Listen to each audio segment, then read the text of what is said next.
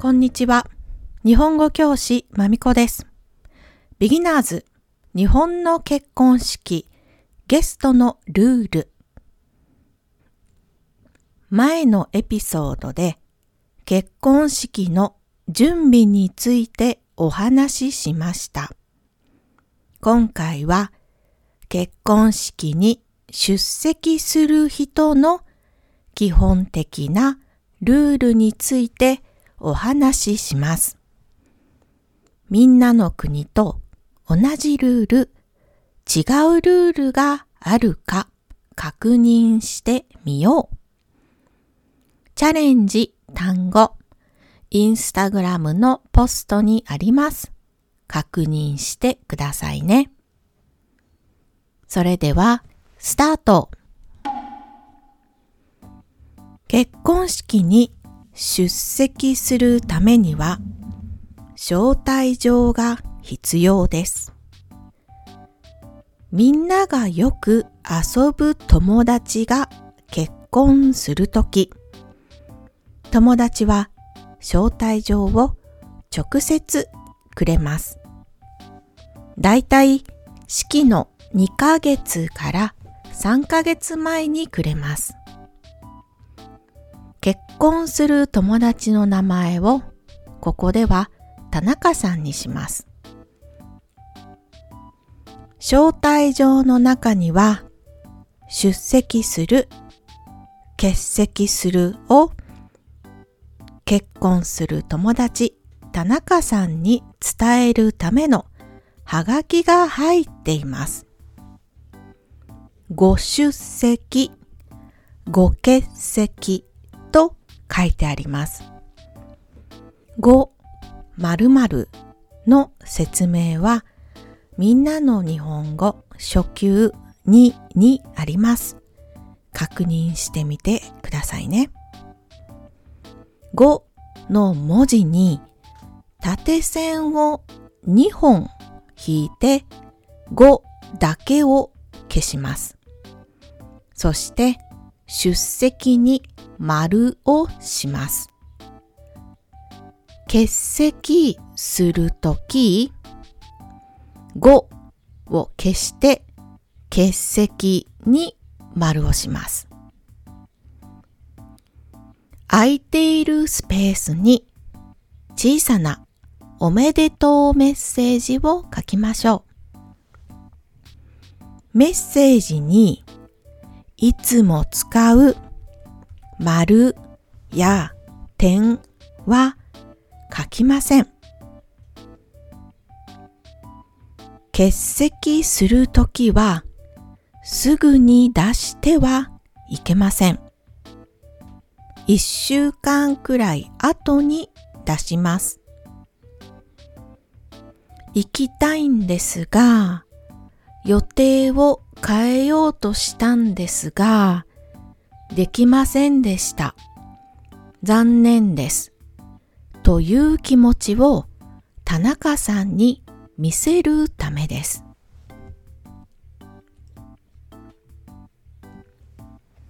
では、結婚式に出席するためのご祝儀、お祝いのお金を準備しましょう。田中さんはお友達なので、普通は3万円です。披露宴、パーティーに行きます。数字の4や9は死ぬとか苦しいをイメージする数字だから良くないんです。もちろん新しいお金、新札を準備します。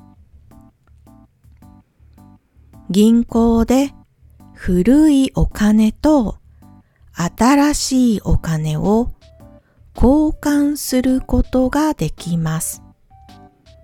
手数料がかかることがあります。お金はご祝儀袋に入れます。この袋はロフト、東急ハンズ、デパートにもコンビニにも売っています。おしゃれなものもたくさんありますから選ぶのが楽しいですよ。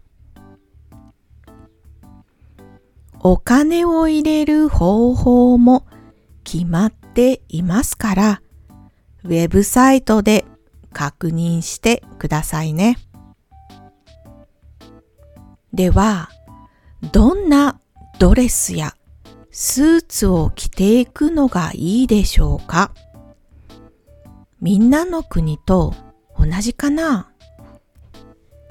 日本では新郎新婦のイメージカラー白の服はダメです。それから肌がたくさん見える服。個性的すぎる服。動物の毛や皮。蛇などの皮を使った服やバッグもダメです。靴について蛇やワニの皮はダメです。それから女の人は足の先が見える靴も良くないです。肩が見える服の時はショールを肩からかけましょう。混乱しますね。大丈夫。結婚式のドレス、着物やスーツなどを借りることができます。お店もたくさんありますから安心してください。お店の人はアドバイスしてくれます。では、式の日、いつ式場へ行きますか？前のエピソードに式場という単語が出てきましたね。覚えていますか？挙式、セレモニーも披露宴、パーティーも同じです。だいたい20分から30分前に行きましょう。ご祝儀袋は直接バッグに入れないでください。日本では、ふさという名前の布に包んで持っていきます。ふくさは紫色が便利です。お祝いの時も悲しいことがあった時にもこれを使うことができます。式場に着いた時、受付に行ってご祝儀を渡します。その時、本日はおめでとうございます言いましょう。渡すとき、もらう人が字が読める方向で渡しましょうね。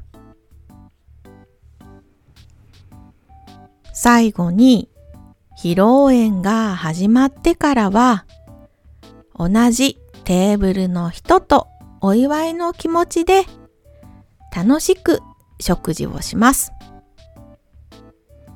以上、基本的なゲストのルールでした。日本人もそんなにたくさん結婚式に行きませんから、行く前にウェブサイトでマナーの確認をしてから行きます。